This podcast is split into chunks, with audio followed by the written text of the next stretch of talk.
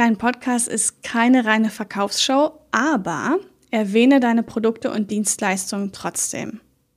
Auch wenn man in vielen Studien festgestellt hat, dass Hörerinnen eben Podcast-Werbung akzeptieren, ist es wichtig, dass dein Podcast nicht zu einer Verkaufssendung ähm, mutiert. Ja, wir sind ja hier nicht im Home-Shopping.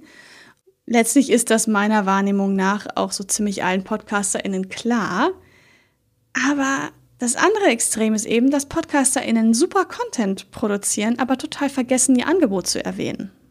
Und diesen Fehler, den solltest du einfach nicht machen, sondern erwähne auf jeden Fall auch, wie du deiner Zielgruppe eben im One-on-One-Coaching mit deinem Buch, mit deinem Online-Kurs oder deinem Webinar weiterhelfen kannst. Denn richtige Fans, die wollen auf jeden Fall mehr von dir. Ein Großteil der Podcast-HörerInnen hat ein recht hohes Bildungsniveau. Da gibt es äh, viele Studien, die das belegen. Und daher kann man davon ausgehen, dass sie eben auch über ja, recht hohe finanzielle Ressourcen zur Investition verfügen.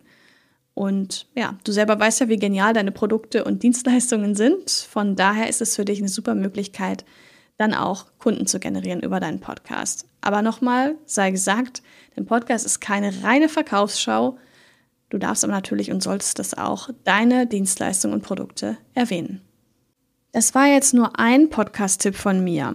Wenn du mehr von diesen Tipps gerne haben möchtest zum Podcasten, dann werde jetzt kostenfrei Mitglied im Podcast Liebe Club. Trag dich dafür einfach mit deiner E-Mail-Adresse ein und du bekommst dann regelmäßig Podcast-Ressourcen, Inspirationen, Tipps und vieles mehr direkt in dein E-Mail-Postfach.